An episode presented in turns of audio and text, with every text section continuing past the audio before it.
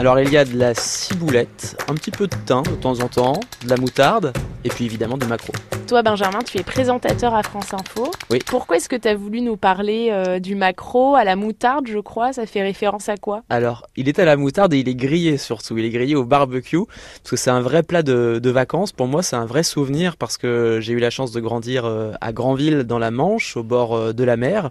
Et du coup c'est vrai que l'été, mon père allait souvent pêcher un peu au large. Il arrivait que je le rejoigne et il arrivait très régulièrement surtout que la journée se termine euh, par euh, des macros au barbecue avec euh, les voisins, avec des copains, ça changeait euh, assez régulièrement. Et donc je me souviens très bien de, ces filets de macros euh, sur les grilles du barbecue, euh, sur la terrasse de la maison, euh, avec donc des macros qui étaient soigneusement préparés par mon père, il les fait toujours hein, d'ailleurs, avec ce, cette moutarde déposée délicatement sur les filets, la ciboulette du jardin, le thym du jardin, tout ça parsemé sur, euh, sur les macros. Ça terminait donc euh, au barbecue avec une cuisson euh, qui est très propre à mon père. hein. Quand j'essaie de les faire, à chaque fois il me dit non, soit c'est trop cuit, un peu trop sec et tout ça. Voilà. Et c'est- Donc c'est précis, hein c'est assez précis, c'est sa cuisson, voilà, c'est la sienne, et c'est un goût, voilà, que j'aime beaucoup, euh, qui m'évoque, euh, qui m'évoque effe- effectivement plein de choses, et surtout je pourrais en manger à, à n'en plus finir, quoi. C'est vraiment le, le plat de l'été pour moi. Donc ces maquereaux, c'est ton, ton papa qui les pêchait. Toi, tu les voyais arriver à la maison. Moi, je C'était les un peu le arriver butin, euh, Exactement. La fierté aussi de manger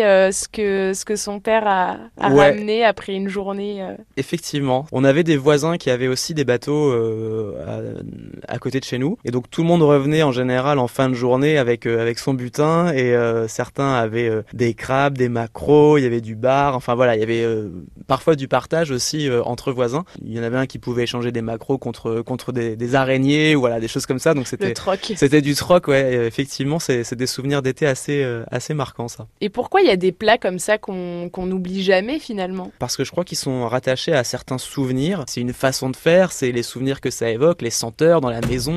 Euh, c'est tout ce qu'on attache finalement au plat et c'est ça qui est important. Et c'est ça qui en fait un plat si particulier, si, euh, si peu commun en fait. Merci Benjamin. De rien.